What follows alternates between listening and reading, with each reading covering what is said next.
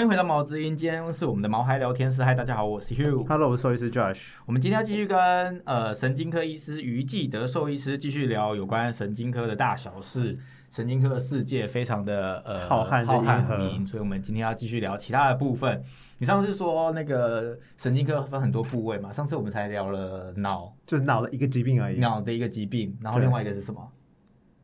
一开始那个什么蛙哥啊，忘记了。一耳炎哦，也是脑对对对，也是跟脑有关。对，那就是前好庭系统。那今天我们来聊我的专场，脊椎吧 我，的专场。我们还没 欢迎于医师我的专场，我们还没欢迎于医师。哎，对，欢迎于医师，嘿、大家好，我是于记德兽医师。一直一一直要直忘记聊下来宾聊下。去了。嗯，我的专长就是我得过的病啊，就是那个椎间盘突出。对，椎间盘突出也是神经科的范畴。也算是，因为就是它这个椎间盘突出的时候，它就会压迫到我们脊髓神经，然后造成一些，比如说像瘫痪啊的事情，所以就是还算是神经科的领域。那怎么样算是急诊？怎么样算是不是急诊？不用那么黄金七十二小时。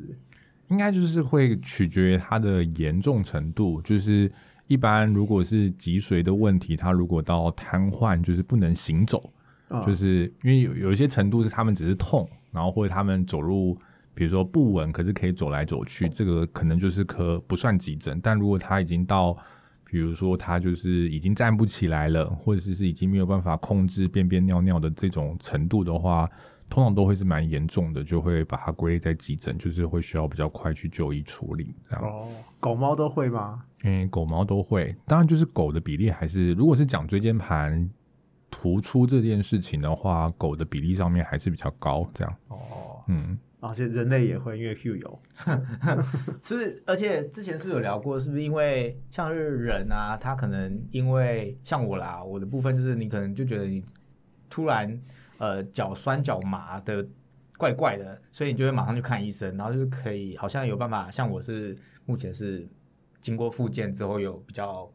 呃没什么感觉了。那所以是因为狗猫它们就是因为不知道自己痛也不会讲，所以当它发生的时候都已经很晚，到需要瘫痪了，到已经瘫痪才去看医生是吗？其实不一定，因为有时候这件事情就是真的会来的蛮突然的，嗯就是说它可能是，就是它的椎间盘其实已经发生一些退化，然后它在某一些比较剧烈的动作的姿势下面，它那个椎间盘就是再也没办法承受那些压力，它就里面的物质就跑出来压迫到脊髓，所以他们有时候其实是就真的是。比如说前一天晚上都好好的，或者是主人出门就都好好的，就是诶回家回家就发现他怎么诶倒在那边，就是走不动，不能走这样子。所以有时候不一定真的是主事主拖太久，有些时候是真的他那个疾病的发展的速度就是是很快的。有啊，上次看又要讲到那个 Disney Plus 的节目，就是《动物急诊室》，它里面哎。就有一集是讲椎间盘突出，然后就是那个事主带去看医生的时候啊，他就觉得很自责，啊他就说是不是因为他昨天带他去做什么，导致他现在就变这样？可是其实他就是突然发生的，也没有办法避免。就是他就是可能在你某一次出去遛狗的时候，他他很兴奋，然后乱跳乱跳，然后他就突然瘫痪了。对，就是就发生了一个悲剧这样。嗯，那所以他有那种状态是，呃，他可能才刚开始，然后你就可以事主就可以呃判断有可能有问题，在某些小小的行为上有这种可能初呃初期就是嗯还没有那么严重的时候的症状，主要都会是疼痛了，就是狗狗会变得不太敢移动，就因为它们一动就会痛，或者是它们就是会尖叫这样子，就是狗跟猫的尖叫是长怎样？就是嗯 糟糕不会模仿，哀嚎啊，就就是嗷嗷，狗不是我说跟。叫有什么跟一般的叫什么不一样？一个是旺旺啊，什么鬼？就你会觉得你那听那个声音就觉得说听比较得出来凄凉。对，就是感觉是不舒服的，不是那种哦很洪亮的那种这样。于这个不是你们养过宠物的人不知道的。于医师可能有偶包，他不想模仿，他可能其实会，没有但是不想要模是是。真的不会，真的不会没有模仿的能力这样子。所以其实还是有办法在某些呃状态上看得出他可能有这样的症状，可以赶快去看医生嗯，了解。那什么时候需要外科？什么时候可以用用内科就行了？呃，就是如果是一般我们比如说会直接建议主人，假设诶已经确定他是椎间盘突出，然后会建议主人比较往外科方向去治疗的话，都会是就他们的严重程度真的比较严重。像刚刚讲，就是说他已经是到没有办法行走，没有办法站起来，或是真的排便排尿的功能都受到影响，甚至是有一个神经就是受损严重程度的评估，就是看有没有深层痛觉。那如果这个都已经受到影响的话，那就是其实会比较建议主人去做。外科的治疗，因为在研究上面，其实这些严比较严重的狗狗、猫猫，它们其实做外科治疗恢复的状况会比较好，会比你单纯用内科的保守治疗的成效来得好。这样，所以内科保守治疗会做些什么？呃，内科的治保守治疗主要就会最重要的是限制运动，就是说不要让它再有机会去呃压迫那个椎间盘，让它挤压出更多的物质。那另外就会是一些像是止痛。然后，另外也可以给的一些像是有时候会给一些肌肉放松的药物，那也可以搭配像针灸啊、镭射啊这些治疗，这样。嗯，那他们有可能因为内科治疗而痊愈吗？还是通常都会只是控制而已？呃，因为如果是内科跟外科的差别，就是说外科其实会把那个造成压迫的椎间盘的那个物质，其实会把它移出来，但内科它其实那个物质就是在那边。那所以就变得说，如果是用内科治疗，我们大概没有办法说它是痊愈了，因为那个物质就在那边。只是说，呃，在神经被持续压迫的情况下，他们可能会发生一些萎缩，就变成说它不会是一直被压着的状况。那那个物质有可能因为生理的一些机制上面，那个物质可能也会被一些免疫细胞清除掉一些些这样子。但但那个状态就会是还是有一一点点的压迫在跟。这些狗狗就是，它们还是会需要非常小心的，就是不能有剧烈的运动。因为另外一个内科跟外科的差别就是，内科的复发率其实比较高，就是它可能有三成的狗狗，你用内科治疗，它们还是有机会会复发。这样根本的问题还没解决，对，只是控制这样子。对，所以你要小心了。所以 对你要小心了，听到没？可是我复健，但是。对啊，对啊，其实我也是单纯复发。对，我那时候还结束复健的时候，医生说我不用去的时候，他我还我还问一个蠢问题，我就问他说：“那我这样之后还会再发生吗？”他说：“就像是给你一个眼睛，那你没有好好使用，你还是会近视啊。就是姿势还是很重要，就是要维持良好的姿势。然后现在大家都坐着，我在家里都很奇怪的姿势做。哎，对啊，所以其实。嗯，我知道会复发，所以也是很担心。那哎，有他们做完手术也需要复健吗？哎，有哎，有哎，就是现在其实也有像是复健科这样，就是说有点像是他们可以做一些像水中跑步机啊，或是一些就是协助他们恢复比较快的方法，就是会在复健科做这些事情。所以他们就是像动物也有复健科这样。哦，突然想到，我上次有访问过复健科。对，对，那大家可以再去听那一集。好，那再来，我跟大家提醒一下，是第三十七跟第三三十九集。再来就是我们要进入老年动物的世界，就是老年痴呆啦。就是狗狗、猫猫会有老年痴呆这件事情吗？呃，会啊，就是呃，其实老年痴呆有一个病名叫做认知功能障碍。那它其实跟就是人跟动物都会出现这样的状况，它其实就是哎。狗狗、猫猫在老化的过程，就是有一些氧化伤害的累积，它们造成它们就是脑部的退化，或是认知功能的下降，这样就是会出现。一般我们俗称会说它失智这样子。嗯，所以可以吃抗氧化的保养品。嗯，对，乱说，其实是哎，就是那个是假的，是一个，我以为那没有效哎，人也是，哎，那个是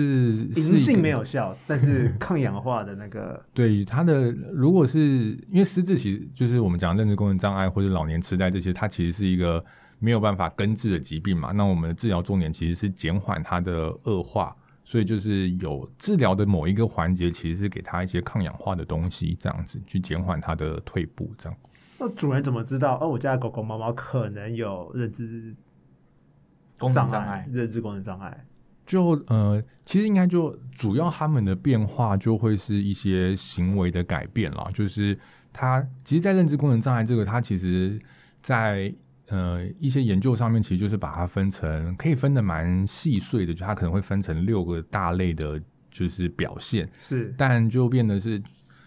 我要一一一的把他们大概念一下吗？就是可以概论就好，概论就好。就是呃，像比较常见的可能就会是，比如说空间的方向感变差，就是主人就会发现说，哎，以前他就会从门口出去，哎，怎么现在会从就是门的另外一边卡在那边出不去，这是一种。然后另外就会是像是他呃跟主人的互动变得不太一样，就以前他就是会喜欢抱抱摸摸的，现在变得碰到他他的反应是很排斥的。嗯，然后也有一些就会是早晚的睡眠日夜颠倒，就是诶白天一直睡，然后晚上一直叫，这种就是睡眠的生理时钟变得跟以前不太一样。然后也有说像是就是便便尿尿的习惯，以前都会固定在同一个地方，现在就可能就是在家里的随便的地方就开始便便尿尿也有，然后可能变得比较焦虑，然后活动力变得不好，然后还有就会是比如说以前学过的一些技巧，就是比如说指令啊、坐下、啊、握手、翻滚这些都突然就忘记了，大概会是这几个方向。那通常事主发现之后，就可能比如说就诊的时候，就我们会有一些评估表可以让他们去写了，然后就去评估这件事情，这样。就这个确诊就是要透过这个评估表就可以确诊了嘛？嗯，其实这个疾病就是要真的确诊，其实会有点难。就是说，它其实会需要，因为毕竟一只老年的狗狗，它可能同时身上有伴随着很多的疾病，是，所以就是一般我们是会需要先去好好确认它的身体的状况，就是它不是因为其他疾病造成它不舒服，比如说。就是诶，有一只狗狗，它晚上一直叫，就是白天也叫，晚上也叫，那它就是失智吗？其实不一定，它有可能是哪里痛对哪里痛这样，嗯然后或者是说，诶，有只狗狗就是它就是乱尿尿，那也不一定是失智，它可能真的是泌尿系统出了一些什么问题，因为毕竟老年的动物，它们就可能真的有一些疾病在，所以我们会需要先去确定说它的身上没有被一些疾病困扰着这样子，那再来就会是刚刚讲的那个评估表，那。再更仔细一点的评估，就是去扫描他们的脑部，就是如果也真的观察到一些萎缩的脑组织的萎缩的话，就是是一个辅助的判断啊。但其实就是有点像是合并各种证据来跟主人说，诶，我们现在真的很怀疑这个方向，就是有点没有办法直接做到确诊这件事，因为确诊有点像是我们百分之百肯定，嗯那只是说靠这些资讯去让我们更怀疑这个疾病这样。所以听起来，就算是他真的不幸有了这个疾病，也没有办法治愈，因为他只是控制住，让他不要更恶化。所以有的这些行为，即使去找了专业的协助，也这些行为也不会消失，是这个意思吗？呃，应该是说，呃，就是因为它毕竟已经发生一些退化了，所以就变成说它的脑部已经产生一些萎缩了，所以它可能没有办法回，就是不可恢复，对，不太可逆，它不太可能恢复到像以前的状况。但就是重点就会是我们真的会需要做一些事情，让它的就是呃恶化是减缓的。那因为这些狗狗其实就诊的有一些重呃很大的原因，是因为他们的生活品质，不管是饲主自己，啊。或者是狗狗本身，就是主人就说它怎么一直这么焦躁，都没办法休息，或者尤其是乱大小便，这最痛苦。对的，比较通常主人最最担心的就是晚上一直叫，然后哦。被邻居给抗议。是。就是，可是就很无奈，就是他就是狗狗也不知道在干嘛，然后就是有时候就会来就诊这样子，嗯。那假如家里的狗狗、猫猫确诊认知知觉障碍的话，认知认知功能障碍的话，到底有什么障碍？没有讲这念不出这个几个字好难讲可以说失智。失智，那简称家里有失智动物的话，主人要怎么做可以让动物比较舒服，比较有生活品质？一般我们就是，如果是遇到我们真的很怀疑认知功能障碍或者失智的这些动物，其实就是会建议几个方向啦。一个就会是，当然以动物的生活品质是最重要的事情，就是它，比如说它真的是会乱便便、乱尿尿的话，那其实。就是要确定它，因为有时候有些狗狗它们就是泡在尿里面，因为它们就不知道了，不像以前会躲开。那我们可能就是要真的很频繁的去帮它清洁，不能让它有些尿灼伤，或是要让它的窝就弄得可以把，比如说尿布垫要放多一点点。那像有一些就是要注意它们的安全，比如说它们就是会一直走、一直走、一直卡来卡去，塞在某些地方，那可能就是要给它一个比较安全的空间。那另外就会是这个有点像是确定他们不要因为失智这件事情而衍生出其他身体的其他的疾病这样子。那另外一部分就会是可能就真的会需要多花，在他们还没有很严重的时候，其实就是要多花一点时间陪伴他们，就是像是比如说陪他们玩一些益智游戏啊，陪他们复习那些指令啊、奖励啊，然后带他们去，比如说就是去散步，就是接受到一些刺激，让他们的脑部是真的不是处在一个一成不变的状况下，他们也有帮助他们。减缓，我们叫环境丰富化啊，就是让他的生活充满一些不一样的东西，这样就是让他的脑部一直有在被刺激的状况。那另外就会是说，可能有时候就是会像刚刚讲，一下就给他们一些抗氧化的东西，然后在如果真的太过焦虑的动物，他们就是也可以用一些药物去改善这些事情，这样子。听起来很哀伤，那。有什么办法是预防的吗？就是我意思说，呃，这种东西是它可能说来就来，然后会不会是有可能每一种宠物都有可能得到？那有什么是可以先做抗氧化先吃起来吗？可以让它降低这个的发生率吗？或者是有什么事可以做？还是在养的时候就一直丰富化，让它一直刺激它的大脑？我觉得就是，嗯，就是丰富化这件事情其实是一个蛮。就是会需要持续执行的事了，因为他们大概就是研究上面，其实十二岁以上的动物，他们就是有很高的比例，其实就都会有这样的状况。但呢，就是说你真的去很努力的去探查，他们可能八岁之前，八岁左右就开始有些迹象。所以，当你的呃动物的脑部已经很萎缩到一个程度，很退化到一个程度，那时候才开始在。介入做一些刚刚讲的那些事情，其实帮助都会真的很有限。所以因为刚刚说不可逆嘛，对，所以就已经他已经到一个很严重的程度。那只是说在他们早期开始退化的时候，那我们就是。好好的去，就是刚刚讲的那些，比如说调整环境，去给一些抗氧化的东西，在他们还没有萎缩的那么严重的时候，就减缓它萎缩的状况，那其实就会有一些就有帮助，你就可以拉长它的状，就是拉长它晚一点才对才发作之类的。对对对，所以就是有些事情是可以多多帮他们的。所以狗跟猫都会吗？哎，都会，就是呃，狗猫可能猫的表现比较会是说，可能它就会有一些莫名的嚎叫、焦躁。对，就是他们可能会突然的一直叫，一直叫。以前就是叫，就是可能是要有所求嘛，就是他想要吃干嘛，然后他想要玩，那只是他就会变成是一个漫无目的的叫，然后有可能是晚上在叫，然后或者是像便便尿尿在错误的地方也有可能出现这样子。它就是狗跟猫都有类都有这样的疾病在这样。嗯，那呃跟品种有关系吗？还是都一样，机会平等？其实好，嗯，好像没有特别。研究说，一定是哪几个品种特别容易发生这样的状况？就至少，呃，应该说，我们我没有接收到这样的资料啦。但就是会不会有一些比较新的研究去探查，说，哎，会不会真的是哪个品种他们比较容易发生？他们要特别去补充什么？叫早点补充的，可能之后或许会有一些资讯这样子。所以跟那个我们之前第一集就是做狗的聪明度排名是没有关系的，你不管聪明或笨的都有可能，都有可能。呃，老人痴呆，嗯。那我想，所以养宠物真的不是只是养宠物这么简单呢？你要照顾它一辈子。你你如果不陪它玩，然后让它容易失智，你会更痛苦。对啊。所以就是宠物就是真的要当呃一个生命一个小孩在养。就是啊。就是既然决定了，你就是呃要花很大的心力去陪伴它，你让它越无聊，它可能越容易失智。对，我要问一个问题，请说。就是刚刚于医师有说。家里要照顾一只失智的动物，除了动物本身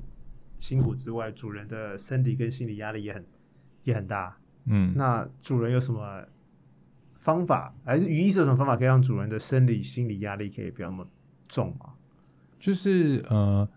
大概像比如说刚刚事主可能最困扰的就是，比如一件事情，刚刚讲就是说，就是比如说狗狗晚上在叫。就是无法睡觉，对他他自己没有办法睡觉，然后他很累了一个晚上，他隔天早上一起来就要被邻居投诉，然后可是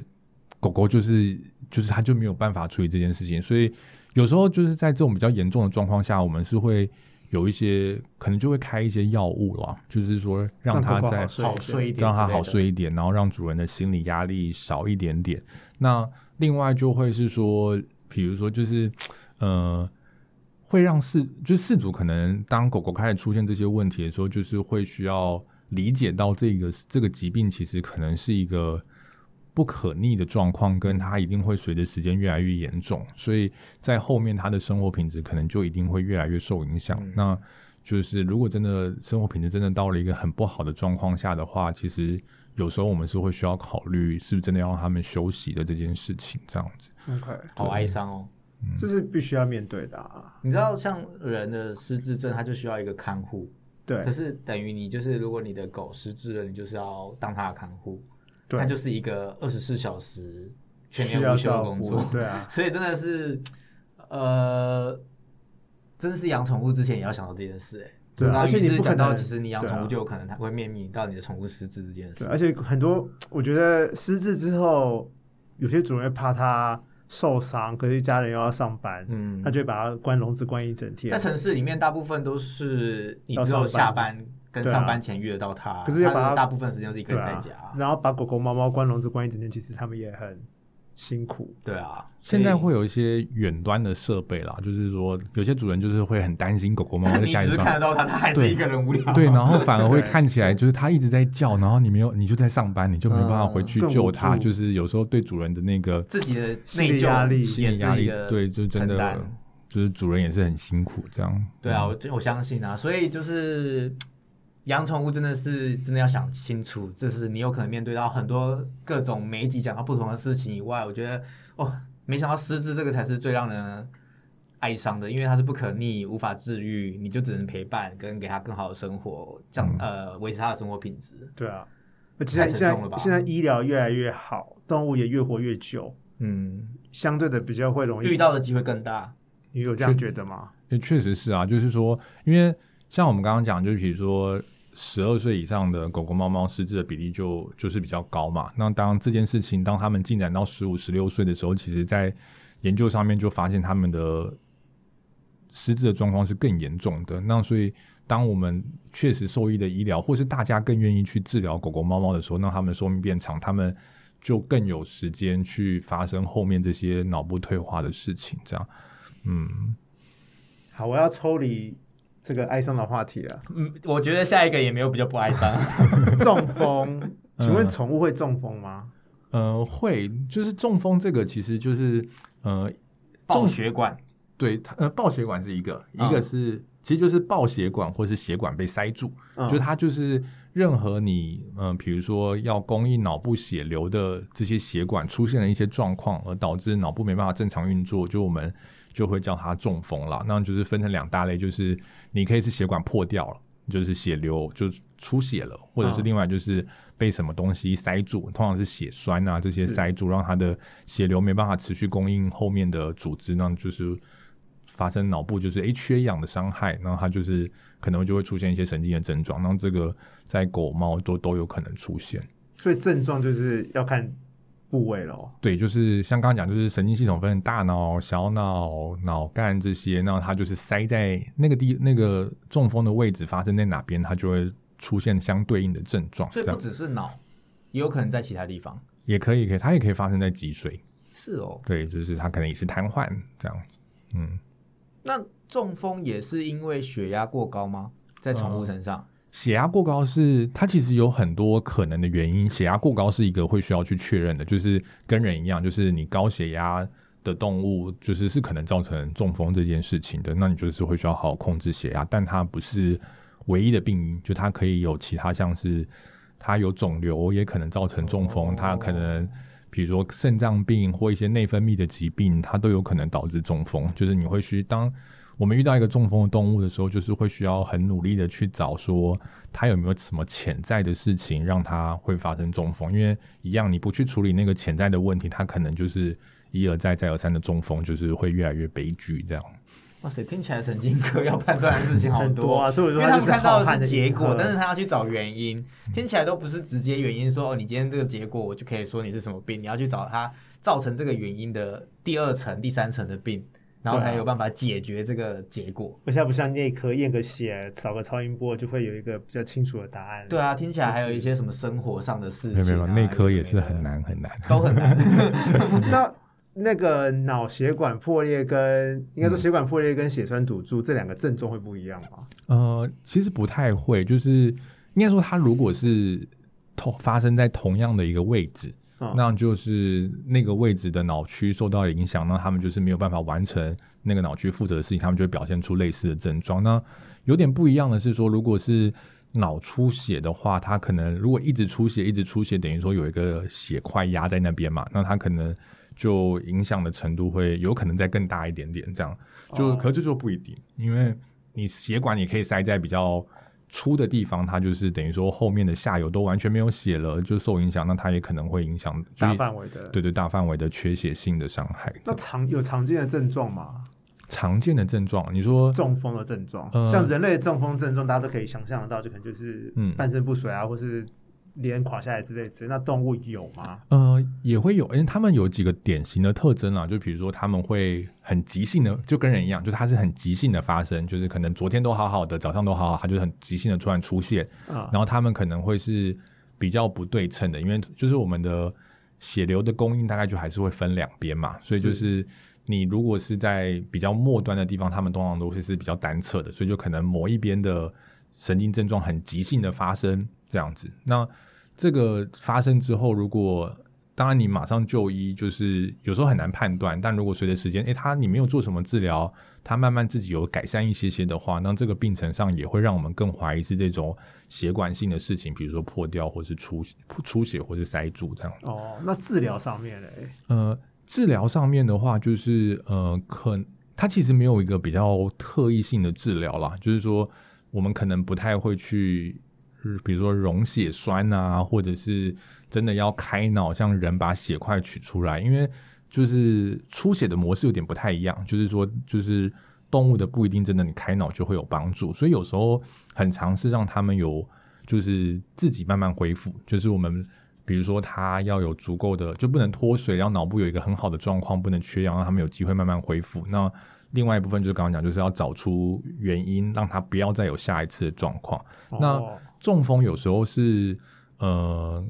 高压氧，有时候是一个可以选择的事情了。但我提到刚才，我就是要强调，就是说不是每个神经性的问题都适合高压氧，但中风是一个可以考虑高压氧治疗的疾病，这样子。哦，高压氧的原理是什么？为什么中风需要高压氧？这是私人好奇，就是高压氧可以干嘛？因为高压，因为嗯、呃应该怎么样？就是说那些我们刚刚讲的，如果是中风的问题，它主要就会是那些脑组织因为没有得到足够的血流而一些缺氧性的伤害嘛。那高压氧的话，它其实就是它会在一个氧气浓度比氧气压力比较高的氧舱，那他们也可以让有机会让组织的恢复再快一点点。哦对，所以就是这样的疾病，其实像是高压氧就可能会有一些帮助。对，那中风可以痊愈吗？呃，在宠物身上，其实所有的神经系统的疾病就都有点尴尬，就会是说他们能不能够痊愈，其实就都很不一定。就是说，就是要看有，因我们我很常拿人的举例，就是跟事主讲说，就是呃，像比如说人，有些人他瘫痪就会是一辈子，嗯就是那其实兽医的部分其实也是，就是说，如果你当初的这个神经受伤的程度是严重的，好，我把根本的原因解决，可它就是已经受伤在那边，然后神经的组织它的自己的修复能力又是没那么好的，所以它可能幸运的话就是好，有可能是完全恢复，或者是它有可能残存一点神经的症状，但有些狗狗、猫猫它们可能就会是还是没有办法恢复到非常好的状况，这样子，就是即使你已经就是好，你很努力的去看诊，很努力的去做检查，然后可是就不一定真的做了这些事情都可以让它恢复。但但重点是我们还是要去找找看，到底是发生什么事情，我们才能够讨论它到底恢复的机会有多少这样子。所以也是跟它发生的时候赶快送医的时间性有关系。呃，去，呃，应该是说，如果他怎么讲，就是说，如果这个疾病，比如说像是呃拿那个脊椎的，比如说脑部或脊椎都是好，就是如果他在他没那么严重的时候，还没到那么严重的时候，你早点去做处理，他可能就比较容易恢复嘛，因为你的组织伤害没有那么大。可是当你真的已经，比如说时间很久了，它已经处在那样很不好的状态下很久了，那你要再去让它修复的机会就会更低，这样。狗猫狗猫中风的比率高吗？就是在临床上遇到的案例很多吗？呃，其实不算少诶、就是嗯我呃，倒就是没有听说过，原来狗猫也这么容易中风。对，就是在在一些老可能老狗的比例多一点点哦，就是就是我们算是就我们遇到的时候不会觉得说自己遇到一个很罕见的疾病这样子，就是还是有一定的比例是中风的事情这样。哦，我刚刚想到一个题外话，请说，就你知道人啊要怎么样判断有没有中风吗？不知道其实它是有一个标语的，胸闷吗？它是简简，就是你身边如果有一个人有疑似症状，你要怎么判定这件事？哦，怎么判定？它就是有一个标语叫做 FAST，就是 face arm，然后 speech test，哦，所以就是是脸手呃，微笑举手说，哎，举笑，哎，微笑举手说你好。如果他在做这三件事情的时候怪怪，就是中风。哦，是哦，这是因为最近有一个那个艺人他中风了，然后就有一个新闻我才学到，我就把它背下来，因为我觉得还蛮重要的。因为发生的。时间，然后跟你送医的时间会影响到愈后的那个效果。哦，动物也是吗？应该说，呃，其实人就是说，他们可以很容易在很早的时候就医，嗯做一些，像比如说，他们可能可以在比如说发病的几个那一小时那一内，分钟内就发现，然后赶快然后叫救护车可能六个小时内，我们可以做一些处置什么。可是，在兽医其实这件事情就有点困难，就是变成是说，我们可能没办法，比如说他们可能会给一些赶快溶血栓的药，但我们就是没有办法，比如说好，我们一个动物来，那我们要确定它是。是中风，我们还要扫过核磁共振，我们才能够确定。那台中又没有天呢。对，就是可能我们真的确定这个动物是中风的时候，就大概你再怎么快也都是两三天的事情，所以那些可能很早期会做的治疗，在兽医上面可能就有点难度。那因为在人嘛，就是你就是急诊进来，你就是要被赶快排这些检查，但在就是流程上面就有点不太一样，就是对，所以我们可能就没有办法在这么早期的时候做到就立，刻发现，对立刻治疗，嗯。就是难度。那我们刚刚讲完中风，那狗狗、猫猫有什么不太一样的神经疾病吗？呃，神经疾病，呃，应该是说他们怎么讲？就是他们还是有一些特殊，就是他们的神经系统其实，老实说，比如说狗会出现的，大概因为猫也有那个结构，所以他们应该也会遇到，只是说比例上面的差别而已，这样子。那当然，你仔细去找，比如说有一些猫的。我们讲说知觉敏感，就是它的身体的某一个部位会很敏感，一直抽动，这些在狗好像比较少见。是但就是变成是说，好像只是比例的差别，就不会说有这么大的疾病上的不同同哦。唯一我觉得好像神经科在狗猫不太一样的，就是猫真的很特别，就是我们我觉得在神做神经学检查的时候了，就是猫是可以不理你的，对，就是再怎样弄它都不理你这样。对，就是我们要做一些反应，就比如说我们要像拿一个我们叫威吓反应，好，就是我们要拿手去吓它的眼睛，然后它眼睛要闭这件事情。嗯，那狗就是它有就高级有就是有，没有就是没有。那猫就是研究上面发现，就是说，诶，它可能是好的，可是它就是做不出来。对，然后所以就会有一些研究专门去研究猫的神经学要怎么做比较准确。那可是这个对我们来说就就是很难诊断。对，就是已经哇，我还要想你到底是真的有还是假的，就是到底是真的还假的，那我还要再去判断什么？我觉得太难了吧？对，所以猫就是，可是猫就是可爱。好了，它狗可爱，看来那个鱼是也是猫派的。对。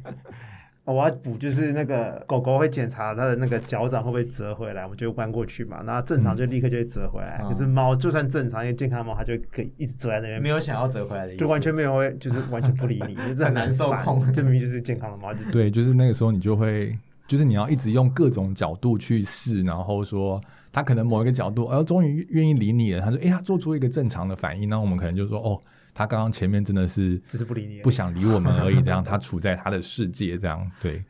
难怪大家说是猫奴，因为就是他就可以不理你，对啊，就是看他爽。对，但是它就是可爱。好，我们今天也只聊到中枢神经的部分了，然后神经学就是我一直讲的浩瀚的宇宙、浩瀚的银河，还有周边神经，还有什么乱七八糟的神经，真的是以后有机会再来烦于医师。可所以我们今天要谢谢于医师来陪我们聊天，然后被我们问了这么多，被我啦问了那么多 突袭式的问边际题，的问题，希望没有让你太惊吓。希望有回到回答到你的问题。那也希望对听众有帮助。那如果有什么问题，可以在留言跟我们讲。那我们今天就谢谢于医师，我们就节目都到到这边，然后我们就下次再见，拜拜，拜拜拜拜。